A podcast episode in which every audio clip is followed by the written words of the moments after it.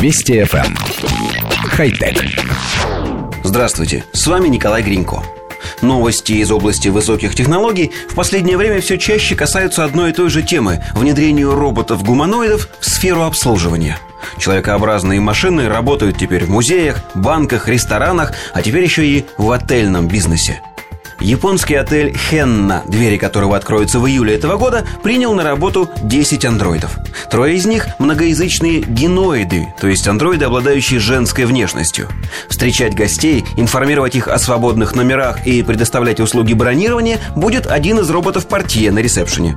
Роботы оснащены системой визуального контакта с посетителями, а также системой наблюдения за языком тела гостей. Когда вы забронируете подходящий номер, вам на помощь придет один из роботов-носильщиков, охранников, который поможет донести багаж.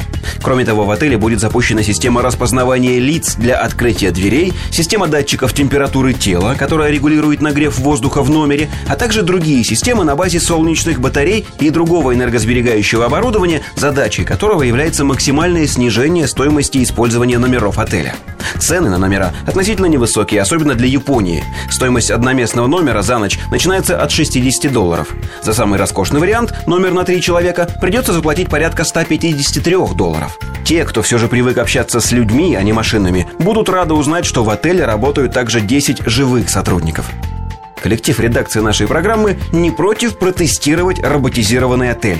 Причем мы бы обязательно проверили его в самом суровом режиме эксплуатации. Затребовали бы в 4 часа ночи обед в номер на 8 персон, а потом отказались бы от него. Потребовали бы, чтобы андроиды приняли участие в нашем редакционном застолье, а потом пели бы с нами под гитару. Проверили бы, что будут делать роботы, если спрятать все полотенца, тапочки и халаты в номере.